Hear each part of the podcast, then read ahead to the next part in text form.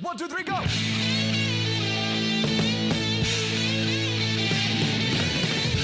No one told you life was gonna be this way.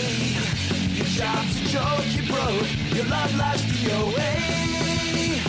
It's like you're always stuck in second gear.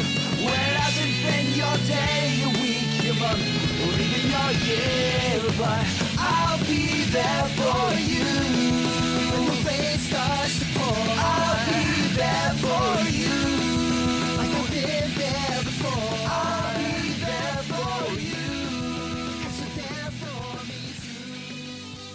Central Pod, der Friends Podcast.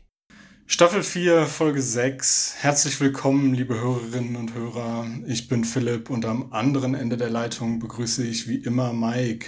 Guten fast Mittag, Mike. Ich antworte einfach wie immer mit einem fröhlichen Moin und bin daher auch für unsere Hörer und Hörerinnen Tageszeit aktuell unterwegs. Ja, unter fast Mittag kann man sich ja auch verschiedene Sachen vorstellen. Ja, für die Studenten unter Gut. uns früher Morgen. Dreht euch nochmal um. Ähm, wir reden über Friends und äh, bevor wir reingehen, ähm, habe ich noch eine kleine Nachreichung aus der letzten äh, Folge. Ich weiß nicht, ob du es gesehen hattest, aber wir haben die Auflösung auf Twitter bekommen, was auf dem ähm, Magna-Doodle steht. Selbstverständlich habe ich das gesehen. Okay, aber dann für alle, die nicht auf Twitter aktiv sind, ähm, ja, meldet euch da mal an. Nein, Quatsch. Ähm, folgt uns. Ähm, nee, es steht auf dem Magna-Doodle äh, Our Christmas Tree und dann äh, Presents oder Place Presents, Put. ich weiß es gar nicht mehr genau, aber es ging um die Geschenke, die da abzulegen sind. Put Presents hier, genau das war's. Ja. Siehst, jetzt hab, wollte ich es auflösen, hab's noch halb vergeigt. Aber egal, ihr könnt euch vorstellen, was ähm, ich sagen wollte. Hat, glaube ich, jedenfalls nicht funktioniert. Also zumindest wüsste ich nicht, dass da Geschenke unter dem Magna-Doodle gelegen hätten. Nee, habe ich auch nicht gesehen. Ja, dann gucken wir mal, ob andere Dinge erfolgreicher sind. Genau, widmen wir uns aktuelleren Themen, beispielsweise den sieben Zonen einer Frau. Das ist nämlich der deutsche Titel der elften Episode der vierten Staffel, Die sieben Zonen einer Frau. Im Englischen The One with Phoebe's Uterus. Genau. Und ähm, die Folgen liefen, jetzt bin ich wirklich unvorbereitet, bin ich überhaupt nicht. Ähm, die1998 liefen in den USA am 8.01.1998 und in Deutschland am 2.2.1999. Und ähm, das ist in den USA eine Pause gewesen von drei Wochen, wenn ich es jetzt richtig sehe, und in Deutschland ganz normaler Wochenrhythmus. In den USA war allerdings dann Weihnachten und Silvester und solche Sachen Der dazwischen. ganze Kram. Da müssen wir nicht lange nach einer Erklärung suchen. Und March Madness natürlich. Ausnahms ausnahmsweise, ich wollte es gerade sagen. March Madness kam noch dazu, genau. Ja, soll ich mal beginnen? Es gibt wie so oft drei Handlungsstränge. Erster Handlungsstrang, Phoebes Bruder Frank hat geheiratet. So völlig aus dem Off. Alice kennen wir ja immerhin schon. Als Hochzeitsgeschenk ähm, hätten sie sich von Phoebe gerne die Zusage, dass sie als Leihmutter für die beiden fungiert. Ähm, daraufhin erntet Phoebe bei den Freunden eher mh, Zurückhaltung, sage ich mal, und besucht zur weiteren Entscheidungsfindung ihre leibliche Mom. Die schenkt ihr daher erstmal ein Hundebaby und sagt auch gleich dazu, dass sie es drei Tage später zurück wollen haben wird. Phoebe erkennt daraufhin, wie schwer es sein würde, ein Baby zurückzugeben, will dann besonders clever sein und schenkt äh, Frank und Alice den Hund und merkte dabei dann, ja, nö, das geht, weil die beiden sich so freuen, dann klappt das mit dem Baby bestimmt später auch. Blöd, dass Phoebes Mom der Hund eigentlich gehörte und sie den jetzt nicht mehr wiederkriegt. Gut. Ähm, Joey hat einen Job als Guide im Museum bekommen von Ross Und nun ja, er interpretiert die Historie relativ frei, sage ich mal. In der Kantine erwartet Joey dann, dass Ross sich zu ihm setzt, aber der tut das nicht. Es gibt ein klar hierarchisches Kastensystem in der Kantine des Museums. Ähm, zu Hause wird Ross dann aber klar, wie sehr er Joey verletzt hat und am nächsten Tag macht er in der Kantine dann erst einen Seelenstriptease, reißt dann auch noch den weißen Kittel von seinem Körper und bricht die Grenzen auf. Es folgt Seelenstriptease diverser anderer Kolleginnen und Kollegen und vieles davon will man gar nicht wissen. Kurz zum äh, Kittel. Ross hat noch was drunter, also keine Sorge, falls ihr es noch nicht gesehen habt. Aha. Ja, man fragt sich jetzt, ob das gut ist. Chandler ist sehr glücklich mit Kathy und erzählt, sie hätten noch keinen Sex gehabt. Schließlich hatte sie ja vorher Joey und aufgrund der dünnen Wand weiß Chandler, wie sehr sie das immer begeistert hat. Er lässt sich dann aber von Monica und Rachel ja quasi überreden und kommt dann später etwas traurig zurück, da die Zustimmung in Anführungsstrichen äh, von Kathy bei ihm nicht ganz so laut war wie früher immer bei Joey. Da er so deprimiert über die Situation ist, erklärt ihm Monika dann die, und jetzt sind wir bei der äh, zumindest im deutschen titelgebenden Variante, die sieben erogenen Zonen einer Frau. Und Chandler ist immens beeindruckt, dass es nach drei in der Aufzählung noch weitergeht. In der Abschlussszene stürmt Kathy dann herein äh, und bedankt sich überschwänglich und völlig ohne Kontext bei Monika und läuft dann wieder raus. Soweit zu den Handlungssträngen. Hast du da noch etwas, was du ergänzen möchtest? Ähm, nee, über die sieben Zonen können wir mal reden, wenn die Aufnahme gleich ausgeschaltet ist. Ich habe da Fragen. Ähm, aber nee, also an sich können wir weitermachen. Und ich frage mich gerade, ob wir in dieser Folge überhaupt Gaststars haben. Haben wir. Also drei, die so ein bisschen prominenter, also prominent ist auch schon übertrieben, aber drei zumindest, für denen ich mir was aufgeschrieben habe, nämlich Sherry Shepard, die spielt die Rhonda, die Kollegin im Museum, 67 in Chicago ah, ja. geboren. Und die, da kann man tatsächlich einiges zu erzählen. Deswegen packe ich die jetzt mal eben und fange mit den anderen beiden ab, an. Die sind nämlich relativ schnell abgehandelt. Zum einen Miles Marsico, der spielt das smarte Kid, äh, welches Joey mehrfach berichtigen möchte, wenn es irgendwie um Dinosaurier äh, Wissenswertes geht und so. Das ist so ein typischer Kinderstar, hat in tausend Serien mitgespielt, hat eine Youth Award Nominierung von 1997 bis 2004 wirklich jedes Jahr für irgendwas bekommen und jedes Jahr nicht gewonnen. Ähm, oh. Und als er dann 19 wurde, war das auch sein letzter Fernsehauftritt. Danach hat er irgendwas anderes gemacht und ward nicht mehr gesehen. Außerdem haben wir noch Jim Bentley, das ist Ted, ein anderer Tourguide, der spielt auch in zig Serien mit und kommt in Staffel 6 nochmal in anderer Rolle zurück.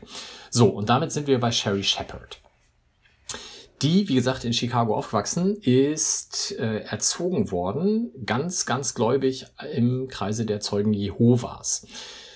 Wird dann aber später ähm, eine wiedergeborene Christin, so steht es da zu lesen, und wiedergeborene Christen oder Christinnen ähm, äh, entstammen quasi so einer Erweckungsbewegung. Das scheint also nochmal so ein anderer Bereich da zu sein. Wer sich da besser auskennt, der darf uns da gerne informieren. Ähm, mhm. Weltlich äh, ist sie zunächst einmal Rechtsanwaltsgehilfin, macht aber nebenbei Stand-up und Friends ist dann so einer ihrer ersten größeren Auftritte. Sie wird dann der breiten Öffentlichkeit sehr bekannt, weil sie nämlich mit Whoopi Goldberg The View moderiert. Was das genau ist, ist jetzt glaube ich egal. Auf jeden Fall hat sie da extrem interessante Auftritte, das sage ich jetzt mal ganz wertfrei. Zum Beispiel sagt sie, also das ist jetzt keine Serie, sondern wirklich etwas, was Moderation erfordert, und da sagt sie zum Beispiel, I don't believe in evolution, period. Ja, gut, das kann man mal so sagen. Ähm, im, außerdem sagt sie, im antiken Griechenland wurden Christen ja den Löwen zum Fraß vorgeworfen. Sie hätte mhm. damit eigentlich auch den Job von Joey im, im, im, Museum machen können und auch ein bisschen die Geschichte frei interpretieren können, weil natürlich war im antiken Griechenland noch niemand Christ, weil Jesus gab es ja noch gar nicht. Das interessiert sie aber nicht, weil sie sagt, Jesus came first und es kann gar nicht sein, dass vorher schon was anderes war. Interessante Interpretation. Sie hat dann noch weitere ähm, Auftritte in Serien, zum Beispiel bei 30 Rock hat sie länger mitgespielt. Sie ist 2008 und 2009 für den Emmy nominiert worden und sie hat dann, und daher kenne ich sie, äh, in How I Met Your Mother mitgespielt. Und zwar ist sie äh, zum Serienende hin die Begleiterin von Marshall, als der versucht zur Hochzeit ähm, zu reisen und da Jo. sitzt sie ja längere Zeit mit ihm im Auto unter anderem und daher kenne ich Sherry Shepard. Ich habe jetzt mich, mich, oh Gott, ich habe mir jetzt gerade die Frage gestellt, ähm, ist denn die Antike tatsächlich im Jahr Null vorbei gewesen? Wäre jetzt schön, wenn wir einen Historiker da hätten. Ähm, ich bin mir da nämlich gar nicht sicher. Aber vielleicht äh, kann uns ja da auch noch jemand aufklären. Und ähm, Ich google jetzt mal ja, antikes weiter. Griechenland und da kommt raus. Mm, Ich erzähle so lange weiterführende Infos zu den wiedergeborenen Christen oder wie auch immer es heißt, bitte an mike at centralport.de. Genau, also so um und bei 1600 vor Christus bis circa 27 vor Christus. Das bezeichnet man als antikes Griechenland. Und ah, da okay, mich ja, mein äh, Religionsunterricht irgendwie dran äh, erinnern lässt, dass Jesus ja nicht im Jahr Null geboren wurde, sondern tatsächlich erst ein paar später, paar Jahre später, wie man irgendwie äh, Historikern glauben darf, kann das so alles nicht sein, wie sie sich das vorstellt, auf jeden Fall. Okay, dann habe ich nichts gesagt. Dann habe ich vielleicht auch römische Antike mit griechischer verwechselt. Aber ich bin ja nun mal auch kein Historiker und muss das alles nicht Aber die wissen. römische Antike, die läuft natürlich länger, weil, ne, wir haben ja alle das Leben des Brian gesehen und ja. Stimmt. So, nun du, was hast du an Das Übersetzung ist gefunden? historisch korrekt. Äh, ja, st starten wir direkt am Anfang äh, rein in die Folge. Ich glaube, es ist ja sogar, wenn mich jetzt nicht alles täuscht, vor dem vor dem Vorspann, dass äh, die Central Perk Szene ist, in der Phoebe äh, da sitzt und ähm, Frank und Alice reinkommen, Ja. oder? Genau. Und äh, da erzählen sie ganz begeistert, dass sie geheiratet haben und sich ein Geschenk von Phoebe wünschen, beziehungsweise Phoebe fragt, was, was sie ihnen schenken könnte. Und dann kommen sie halt mit dieser Leihmutter-Sache um die Ecke und Phoebe ist etwas überrumpelt und sagt, sie hätte eher an einen Kochtopf gedacht. Ähm, was irgendwie, ja, cooles Hochzeitsgeschenk. Im Original ist es aber ein Gravy Boat, ähm, wo ich jetzt ehrlich gesagt nicht wusste, was es ist. Ich habe es nachgeguckt. Ähm, eine Sauciere. Und das ist ja, glaube ich, schon so ein kl relativ klassisches Hochzeitsgeschenk zumindest mal gewesen, oder? Ja, zumindest mal gewesen im antiken Griechenland wahrscheinlich. Im antiken Griechenland, genau. Aber also ich kenne es so aus, aus Filmen, dass, dass es dann oft heißt, irgendwie, das ist die Sauciere, die wir zur Hochzeit bekommen haben. Ähm, ja. Beispielsweise ganz berühmt bei King of Queens, falls sich jemand noch an diese Serie erinnert. Ja, als nächstes haben wir Chandler, der uns darüber aufklärt, als er Joey sieht in diesem schicken blauen Blazer des Museums, dass Donald Trump doch bitte seinen blauen Blazer zurück hätte. Okay, ja, kann man so machen. Im Englischen sagt er, Donald Trump wants his blue blazer black.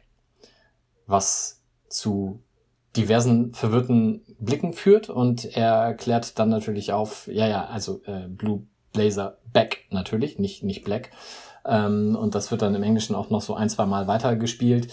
Äh, Im Deutschen wird dieser Versprecher, dieses hinzugefügte L für Black statt Back gar nicht aufgegriffen, sondern er sagt einfach, ja, Donald Trump will seinen blauen Blazer zurück. Und dann gucken alle ganz völlig verstört und sagt er, ja, der will den halt zurück. Also man kann diesen Wortwitz wahrscheinlich auch nicht so richtig nachstellen. Das ist vielleicht Problem eins. Problem zwei erzähle ich euch nachher, wenn wir bei sonstigen Gedöns sind zu der Folge. Okay, ich hatte mich an der Stelle gefragt, ob es vielleicht ein äh, Originalversprecher von Matthew Perry war. Okay, alles klar. Weil dann passt es nämlich auch, was Monika später dann zu ihm sagt, no, you messed it up, you're stupid. ähm, Was im Deutschen, also im Deutschen funktioniert es Ja. halt einfach irgendwie gar nicht. Aber das liegt halt in der Natur der Sache, denke ich. Ähm, genau, diese Szene passiert und dann kommt Phoebe rein und erzählt den Freunden, ähm, was los ist, nämlich, dass sie Frank und Alice das schönste Geschenk überhaupt machen kann. Und Chandler sagt, du willst ihr Kind austragen und ihnen noch was Schönes schenken? Könnte man jetzt äh, fragen, woher das kommt. Äh, Im Original merkt man dann, was da der Hintergrund ist. Da sagt er nämlich, äh, anstatt und noch was Schönes schenken, also du willst ihr Kind austragen und ihnen eine Sony Playstation kaufen. Ich wollte noch nachgucken, welches Modell das damals gewesen hätte sein müssen, aber habe ich vergessen. Das äh, müsste die Einser noch Hm. gewesen sein. Ja. Dann, Phoebe fährt nach Montauk zu ihrer leiblichen Mutter. Hattest du ja in der Zusammenfassung äh, schön erzählt, dass sie quasi mit ihrer Mutter über die ganze Leihmutterschaftssache reden will, um ja, sich selber da äh, eine Meinung zuzubilden, weil sie sich eben selbst tatsächlich auch unsicher ist. Und sie kommt rein und sagt, tut mir leid, ich bin spät dran. Und die Mutter sagt, das ist mir ganz recht, dadurch hatte ich noch Zeit, meine Nippel fertig zu machen. Und Phoebe sagt, du legst dich ganz schön ins Zeug, wenn Besuch kommt. Es geht natürlich nur um äh, ähm, eine Töpferarbeit. Ähm, Im Original sagt sie aber, finish glazing my nipples, was ich tatsächlich noch ein bisschen witziger finde. Ähm, hätte man auch übersetzen können, weiß ich nicht, warum man das nicht gemacht hat. Weil Nippelwitze auch so immer funktionieren. Da kichert man automatisch. Ähm, genau, dann haben wir die Stelle, in der es zur Revolution im Museum kommt. Und Rhonda, die Frau von den wiedergeborenen Christen, wie wir jetzt gerade gelernt haben, steht dann irgendwann. Nee, Quatsch, nee, das ist noch vorher. Genau. Da redet Joey mit ihr darüber, dass sie ja Ross, äh, dass er ja Ross kennt und dass Ross sich ganz bestimmt zu ihm setzen wird. Und sie sagt, ja, guck mal, da hinten Peter, den kenne ich schon seit Ewigkeiten und der ignoriert mich auch, weil er hat einen weißen Kittel an und ich einen blauen Blazer. Und dann sagt sie, ähm, wir sind zusammen zur Schule gegangen, ich habe dir meinen Pudding gegeben und mein Pausenbrot habe ich auch mit dir geteilt. Im Original sagt sie, hey Peter, it's me, Rhonda, from PA's, oh Gott, from PA's, wieso kann ich das nicht sagen? PS1 to 9. I shared my pudding with you, man, I gave you my snack pack. Ähm, und dann zu Joey, see, he pretend he doesn't even hear me. Ähm, da habe ich mich gefragt, was ist denn wohl PS 129 und was ist ein Snackpack? Das hört sich nämlich gut an, das will ich auch. Ähm, hast du eine Ahnung? PS 129? Ja, das ist die 129. Version der PlayStation, die im Jahr 2024 dann auf den Markt kommt. und nicht lieferbar ist äh, über Monate. Nein, ich habe es gegoogelt, was schwierig war, weil ich zuerst immer auf irgend- irgendeinen Bibelpsalm gekommen bin, was ja dann offensichtlich zu der Schauspielerin auch passen würde.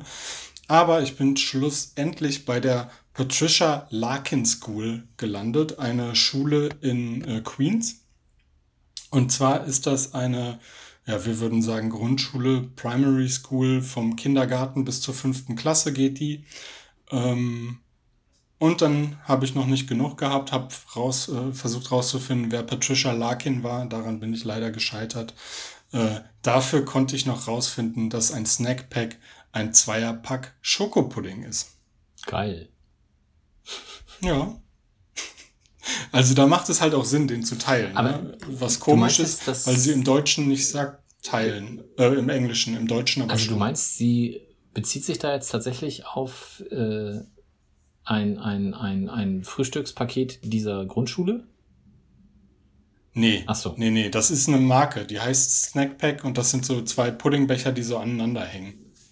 Okay, Ich äh, werde es verlinken. unbedingt. Und in den, nee, mache ich wahrscheinlich nicht. Vergesse ich wahrscheinlich wieder. Egal, ihr könnt selber googeln. Snackpack findet man einfach. Okay. Genau, und dann habe ich noch eine Kleinigkeit. Ähm, aber ich wollte dich nicht abwürgen. Du wolltest was sagen, oder? Nee, du musst mir nochmal erklären, wie du auf diese Grundschule jetzt gekommen bist. Also, Äh, ich glaube, ich habe irgendwann dann äh, PS 129 und Schule eingegeben, weil im Original sagt sie ja, oder nee, genau, ich habe PS 129 New York eingegeben Und ähm, dann habe ich sie gefunden. Und das ist offenbar die Abkürzung im, im Schulsystem oder was ist diese Ziffer zusammen mit äh, PS für Patricia Larkin School. Und warum erzählt sie das da jetzt? Weil sie mit Peter zusammen auf diese Schule gegangen ist. Offenbar jahrelang bis zur fünften Klasse. Und er sie aber jetzt ignoriert, weil er einen weißen Kittel anhat und sie einen blauen Blazer. Puh, okay, also nachdem wir jetzt fünf Minuten drüber gesprochen haben und ich es immer noch nicht verstehe, kann ich aber verstehen, dass sie das beim Übersetzen dann auch irgendwie umgebaut haben. Ja, ja, ja sie, also genau.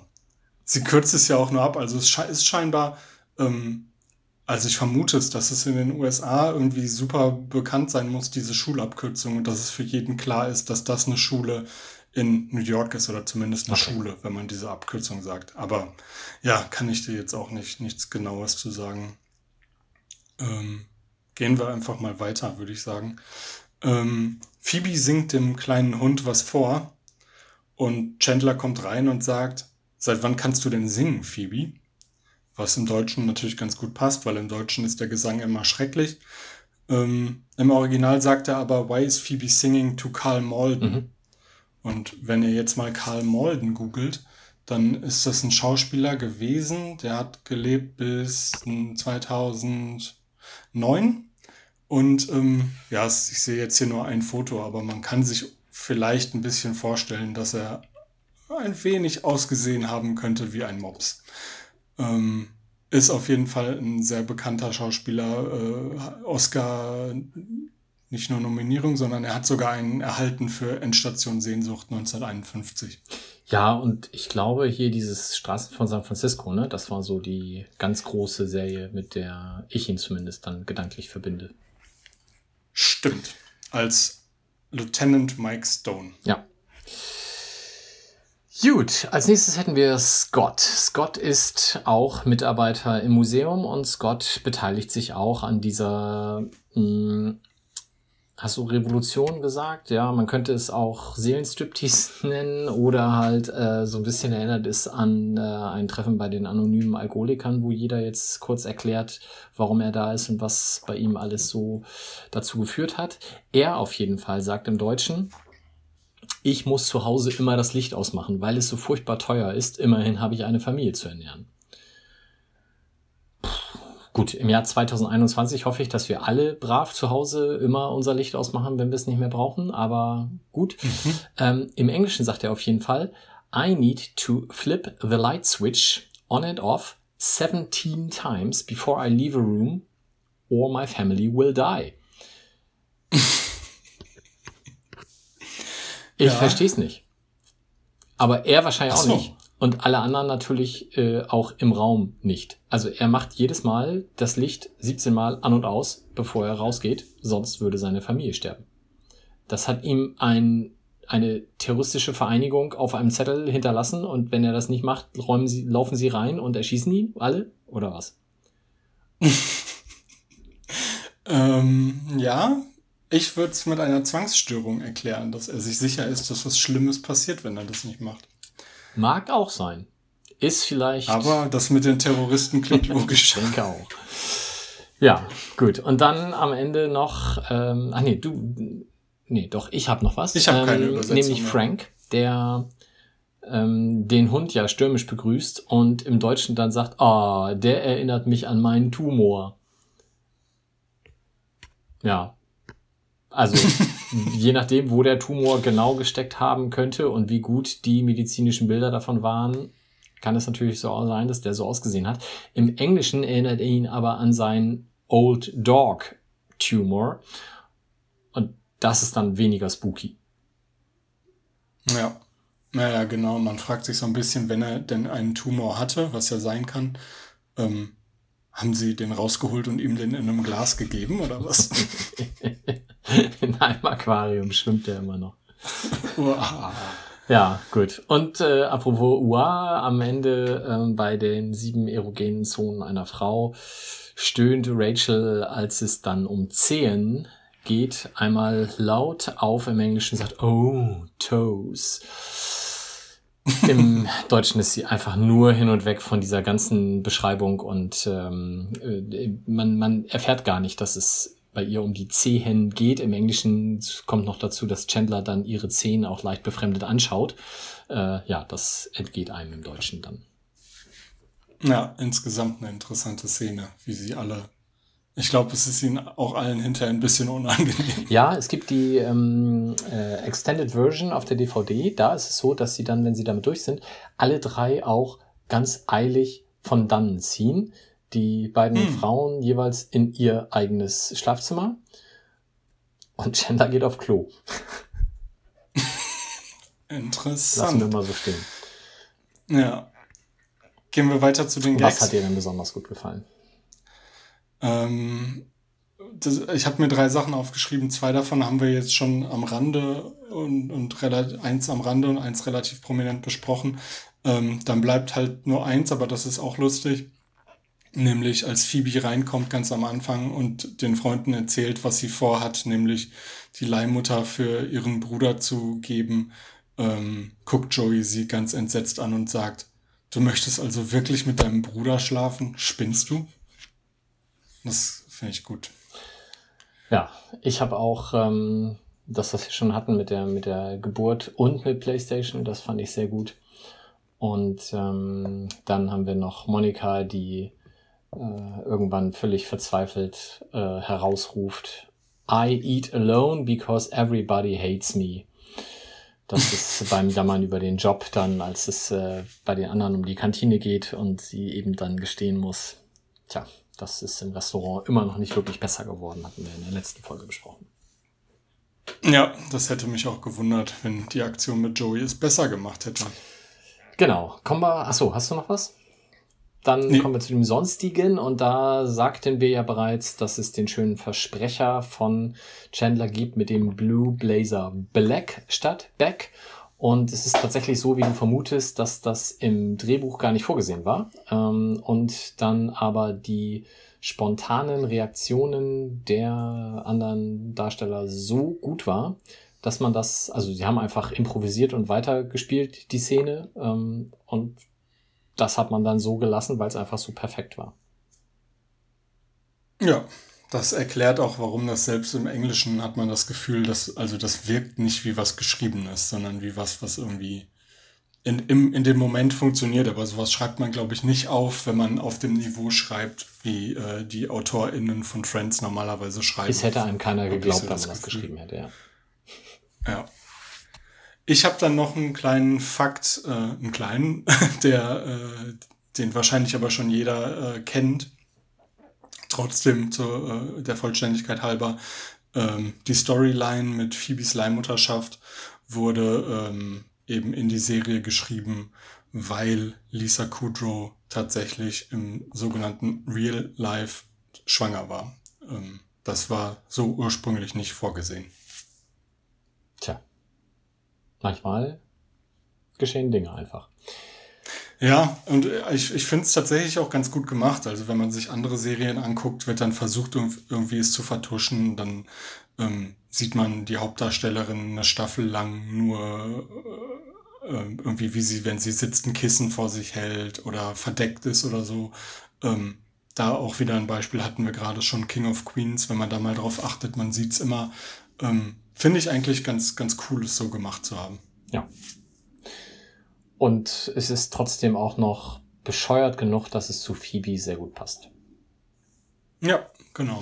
Womit wir. Das hätte man bei, bei den anderen hätte man es nicht so machen können. Schwieriger, ja. Also ich, ich fand sehr schön die, die, die kurze Diskussion zwischen Monika und Rachel, wo Monika ja auch fragt, und würdest du so für mich als Leihmutter? und Rachel, ja, klar. Aber du fragst nur so, ne? Ja, ja. Ja, ja, dann auf jeden Fall. auf jeden Fall. Kommen wir zu Gehen wir Folge weiter, oder? 12. Genau, die heißt im Deutschen Alles ist relativ und im Englischen The One with the Embryos. Deutsche Erstausstrahlung 9. Februar 1999 und in den USA lief das Ganze am 15.01.1998, ganz normaler Wochenrhythmus.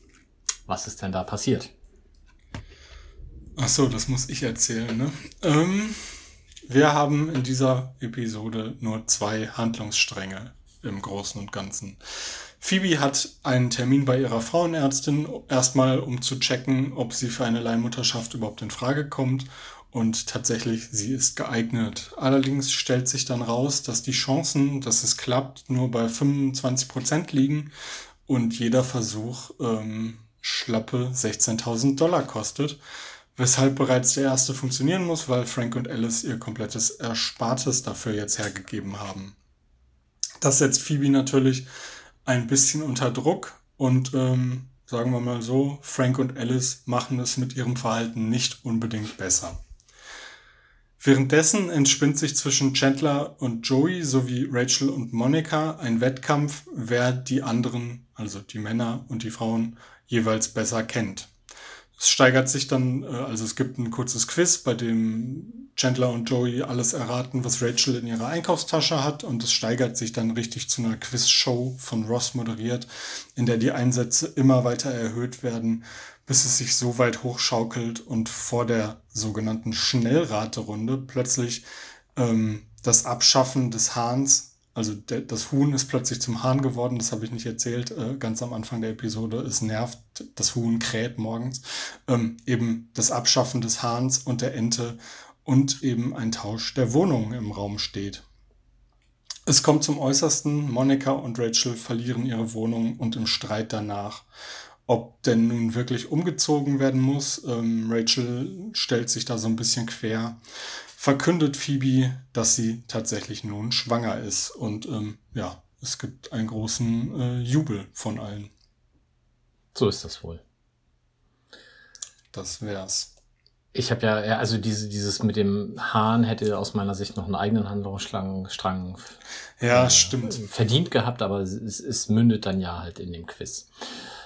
Dann äh, erzählen wir einfach noch mal eben kurz. Also die, die äh, Episode beginnt eben damit, dass Rachel von einem Hahnkrähen aufwacht äh, und ähm, völlig wütend aus ihrem Schlafzimmer kommt und in der Wohnung rumbrüllt und erstmal Monika anbrüllt und dann laufen Monika und Rachel zusammen zu Joey rüber, äh, zu Joey und Chandler und klopfen bei denen, die natürlich auch schon wach sind. Und äh, die haben dann die frohe Kunde, dass äh, das Huhn gerade eine Wandlung durchmacht. Wobei die nicht so aussehen, als wenn sie schon wach gewesen wären. Ne? Also ich meine, Monika und Rachel brauchen ja auch eine gute Minute, bis sie denn da an der Tür endlich mal sind, nachdem sie sich ja vorher gegenseitig angeschrien haben oder zumindest Rachel Monika anschreit. Und mhm. darauf dauert das dann doch relativ lange, bis Joey und Chandler an der Tür erscheinen. Also die scheinen das mit den äh, mit dem Kikeriki da doch besser weggesteckt zu haben und können scheinbar durchschlafen. Möglicherweise haben sie, waren sie auch schon wach und haben in der Wohnung gesessen und gedacht, oh Mann, was ist hier los, was ist hier los? Und dann hat's wie wild an die Wohnung gehämmert und dann haben sie noch gestritten, wer die Tür denn jetzt aufmachen muss, weil sie beide Angst hatten. Das kann sein, ja. In der Verfassung hätte ich vor Rachel auch Angst, muss ich sagen. Ja, definitiv. Haben wir den Gaststars? Ja, wir haben einen. Das ist nämlich Cindy Katz und sie spielt ist es die, Ärztin? die Ärztin Dr. Zane. Und die hat auch Auftritte in 50 anderen Serien. Aber da ist echt nichts bei, was irgendwie erwähnenswert ist. Ah, und ich dachte, ich lehne mich jetzt mal zurück und höre mir 50 Serien an. Aber gut. Im ähm, Gegenteil, du darfst jetzt nämlich die Übersetzung machen, weil ich habe keine. Da, da hast du dich zurückgelehnt. ähm, die Szene, die ich gerade schon beschrieben habe, nämlich in der äh, nicht Ross, sondern wie heißen die anderen Männer, Joey und Chandler, raten, was in Rachels Einkaufstasche ist. In der ist eben Ross schon voll im Quizmaster-Modus und redet, als wäre er tatsächlich in einer Fernsehshow. Und ähm, nachdem, ich glaube, Joey rät, dass wohl Äpfel in der Tasche sind, ähm, sagt Ross, ihr habt's gehört, liebe Rätselfreunde, wir werden jetzt mit Äpfeln beginnen. Und Chandler sagt, die Äpfel bringen uns Glück. Ähm, Im Original tritt er an, also er tritt in beiden Fällen an Ross heran, aber im Original sagt er, stop that now. Also er hat schon die Schnauze voll von Ross, äh, seinem Rätsel-alter Ego. Dann geht's weiter zum tatsächlichen Quiz, was ja wirklich, also das Quiz ist ja wirklich ähm, eine der prominentesten Szenen, die mhm. es in, Friends, glaube ich, je gegeben hat. Ähm, und Ross hat seine Wand fertig gemacht, wo die ganzen Fragen draufkleben, nach Kategorien sortiert und hat irgendwie einen Umschlag in der Hand und was weiß ich nicht alles und will das Quiz mit einem Münzwurf starten, eben um zu gucken, wer anfängt, wirft die Münze hoch und sagt, also die Münze fällt auf den Tisch, alle gucken auf den Tisch und Ross sagt, okay, da habe ich wohl eine Kleinigkeit vergessen. Ähm, Im Original gibt er die Schuld aber den anderen, da sagt er nämlich, okay, somebody call it this time. Also es soll sich gefälligst, während die Münze fliegt, jemand für Kopf oder Zahl entscheiden. Genau. Das ist, darf ich da kurz unterbrechen? Das ist ja, glaube ich, aber Ja. auch so ein, ähm, so ein, so ein interkultureller Unterschied, weil ich glaube, in Deutsch ist, in Deutschland ist es in der Regel so, dass jemand sagt, hier, wenn man heißt Münzwurf, welche Farbe hättest du denn gern oder welche Kopf oder Zahl hättest Mhm. du gerne? Und dann sagt das jemand und dann wirft man. Ich glaube, in Ja. Amerika ist es, oder generell im englischsprachigen Raum, weiß ich nicht, ist es ja eher üblich, dass derjenige erst wirft und während die Münze in der Luft ist, sagt dann jemand was, oder? Ja, habe ich auch das Gefühl. Kann natürlich sein, dass es irgendwie so eine Filmsache auch ist, ähm, um es dramatischer zu machen. Ich frage mich allerdings auch immer, ähm, was ist denn, wenn beide gleichzeitig das Gleiche sagen? Das ist wie Stein, Schere, Papier. Ja, dann wird geworfen, bis irgendwer gewinnt. Exis Bock. Ja. Ja, Entschuldigung. Ja, nö, macht ja nichts, war ja äh, genau passend. Ähm, genau, wir kommen zur wirklich entscheidenden Szene in dem Quiz, nämlich die Frage, die ich jetzt auch dir stellen möchte. Was macht Chandler Bing beruflich? Das wissen wir natürlich, weil ja Joey irgendwann auch mal da gearbeitet hat und er ist ja Datentypist. Mhm. Auf jeden Fall eine bessere Antwort als Transponder Monster, sonst was Gedöns. Aber wurde er nicht befördert? Ist er noch Ja, dann ist Datentypist? er jetzt halt mega Datentypist. Okay. Ähm, Supervisor Ja. Datentypist. Ähm, genau, und du hast es auch schon gesagt, der Unterschied ist, äh, Rachel sagt im Original, er ist Transponster. Und im Deutschen haben sie da Transmonster rausgemacht, warum auch immer. Ähm, ja, und dann nur noch eine ganz kleine Kleinigkeit am Ende, als dann der Umzug vonstatten geht. Kommen Joey und Chandler, glaube ich, äh, mit dem Tischkicker ins äh, Apartment rein und Joey sagt, ach übrigens, ich nehme Monikas Zimmer und Chandler ist ganz entsetzt, du kannst doch nicht einfach sagen, dass du es nimmst, das müssen wir irgendwie besprechen und er sagt, nee, ich habe es zuerst gesagt. Im Original sagt er Standard Shotgun Rules und da glaube ich, dass der Begriff Shotgun für das äh, Ich habe es zuerst gesagt Spiel einfach noch nicht etabliert war. Ist er das denn heute? Der, der, der Stille nach deutlich, dass es auch jetzt noch nicht überall der Fall Scheinbar ist. nicht, nee, mir sagt Ähm, nichts. Okay, okay, ich kenne so äh, aus äh, Serien und von, weiß ich nicht, also aus dem privaten Kontext jetzt nicht unbedingt, aber ich kenne es, dass man äh, das Altersspiel, wenn viele Leute zusammen Auto fahren, ich sitz vorne, Shotgun sagt und dann sitzt man vorne. Schau an. Na gut, Ja, haben, haben wir wieder was absolut. gelernt. Bildungspodcast. Was fandst ja. du denn? Was fandst du denn besonders lustig? Ja, also ich, ich gehe davon aus, dass du von dem Quiz so das ein oder andere äh, im Einzelnen besonders gut fandest und das hier gleich rezitieren wirst. Ich habe einfach dieses Quiz als Gesamtkunstwerk mir aufgeschrieben und vielleicht noch die kleine Ergänzung, dass wir das ja auch in der Reunion-Folge dann ja wieder sehen, wo sie das quasi nochmal hervorzaubern. Ähm, außerdem, und das fand ich besonders schön, Phoebes Monolog mit der Embryo-Petrischale. Das hat mich, ich will nicht sagen zu Tränen gerührt, aber ich fand es halt doch sehr schön. Ja, wie sie mit ihnen redet und sagt, ja, Frank und Alice, die kennt ihr ja schon. Und wenn ihr mich das nächste Mal seht und ich schrei, gar kein Thema. Keine Sorge. Ähm, genau, bei dieser äh, Frauenarzt kündli- Befruchtungssache ist es auch super, als dann eben rauskommt, ähm, die Chancen sind relativ gering, dass es klappt, aber um, um das nochmal zu sagen, es liegt nicht an Phoebe, dass die Chancen gering sind, sondern es ist halt einfach so. Ähm, zumindest habe ich so verstanden. Ähm, und Frank ist so ein bisschen entsetzt und verzweifelt und sagt, ja, man könnte ja auch vielleicht nicht nur fünf, sondern vielleicht direkt 200 Embryos äh, ein- einpflanzen. Ähm, und dann sagt er noch zu Phoebe, wie wäre es, wenn du dir einfach einen antrinken würdest? Bei den Mädchen auf der Highschool hat das immer super geklappt. Ja, das zeigt, wie sehr er sich schon mit dem Thema insgesamt beschäftigt hat. Genau. Ähm, hast du noch was anderes? Ja, ähm, sie schenken ja Phoebe am Ende, also Frank und Alice schenken ihr ja was äh, als kleine Aufmerksamkeit quasi, und zwar einen Schwangerschaftstest und ein Lolly. Und Monika, ganz praktisch, weist sie darauf hin, dass sie das doch bitte nicht verwechseln soll, weil ansonsten wäre der Lolly nicht mehr genießbar. ja, das stimmt. Ähm, was Frank und Alice an der Stelle noch nicht wissen, Phoebe hat schon vorher einen gemacht, der war also nicht Lolly, sondern Schwangerschaftstest, der negativ war, aber wie gerade schon gesagt, der zweite ist dann positiv. Und habe ich da irgendwie einen Zeitsprung ähm, verpasst oder ist das einfach nur eine halbe Stunde später? Nee, ähm, also weil, weil, kann, kann, kann das auch Tage später sein? Nee, ich glaube, es ist nicht, ich glaube, es ist am gleichen Tag, weil ich meine, als sie reinkommen, sitzt Phoebe noch immer so halb Kopf über auf dem ja. Sessel.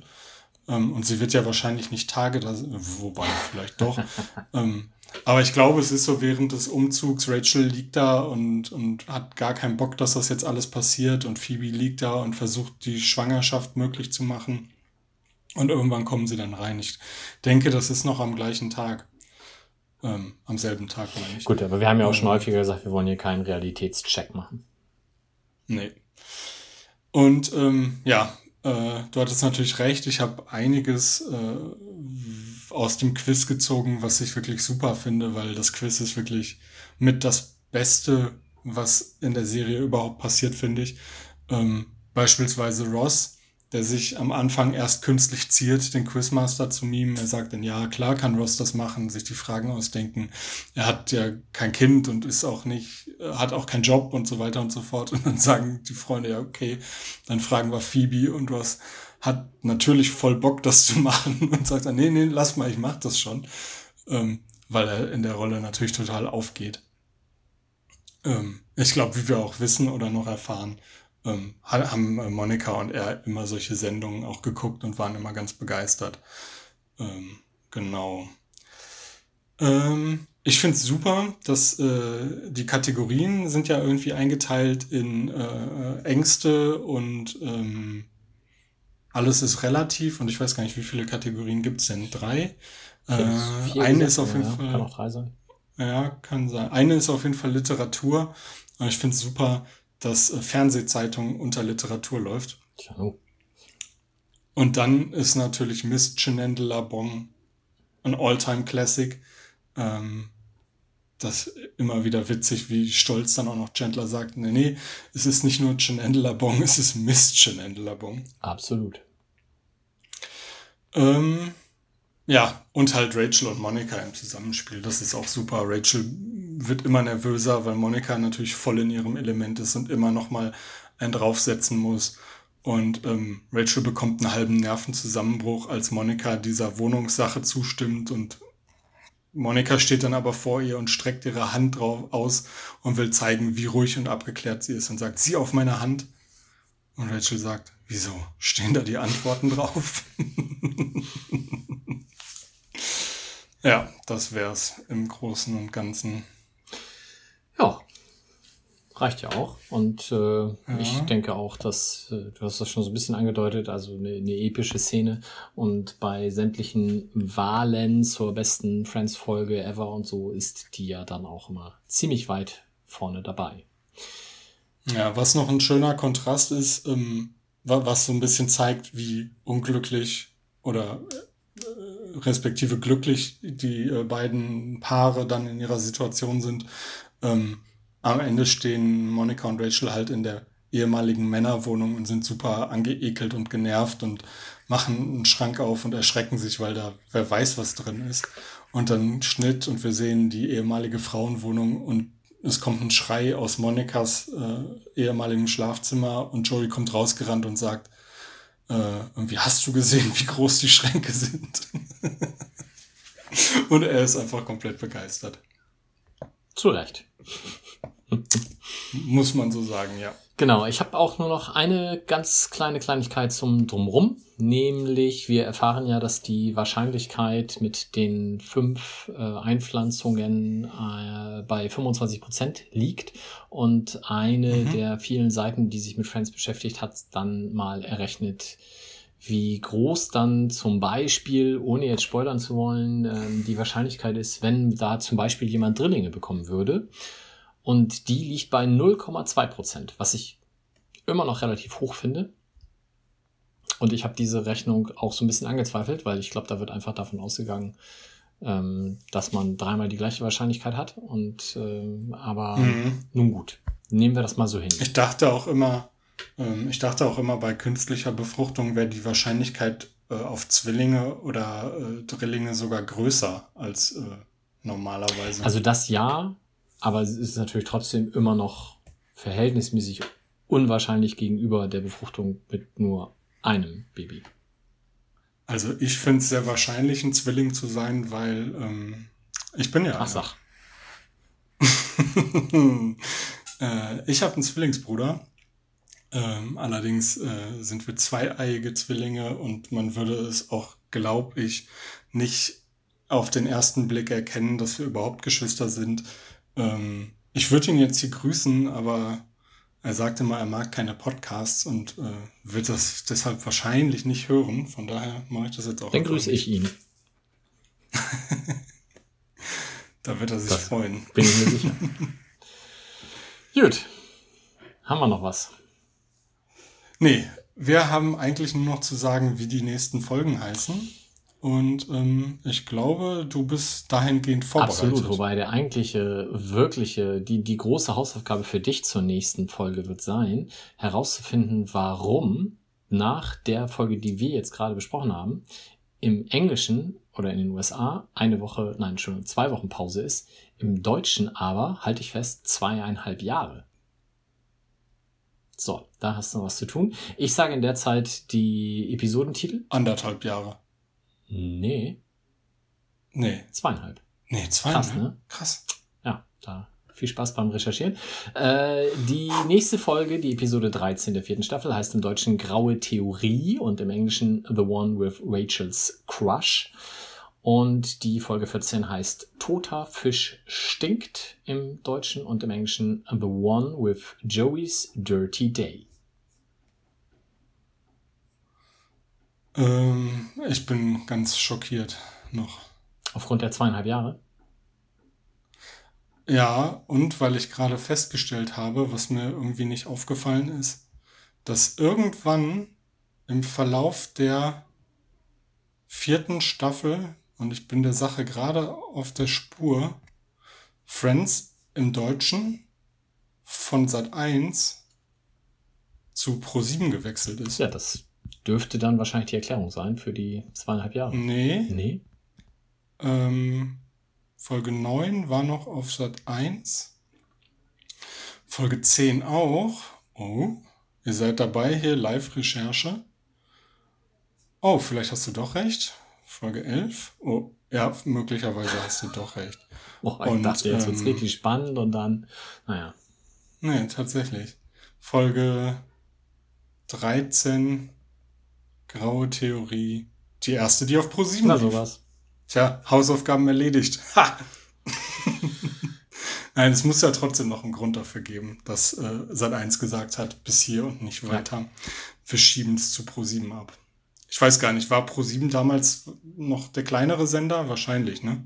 Sind sie es heute nicht mehr? Ich weiß es nicht. Ich würde sagen nicht, nee. Ich gucke weder noch, also auf Pro7 gucke ich mal Football, wenn es ganz schlecht läuft und der Game Pass nicht funktioniert, aber sonst, naja. Achso, ich gucke ja immer Galileo und TAF. Das ist meine Lieblingsnachrichtensendung. In diesem Sinne verabschieden wir uns jetzt wohl besser. Bis zum nächsten Mal. Alles klar. Macht's gut. Tschüss. Tschüss. Das war der Central Pod.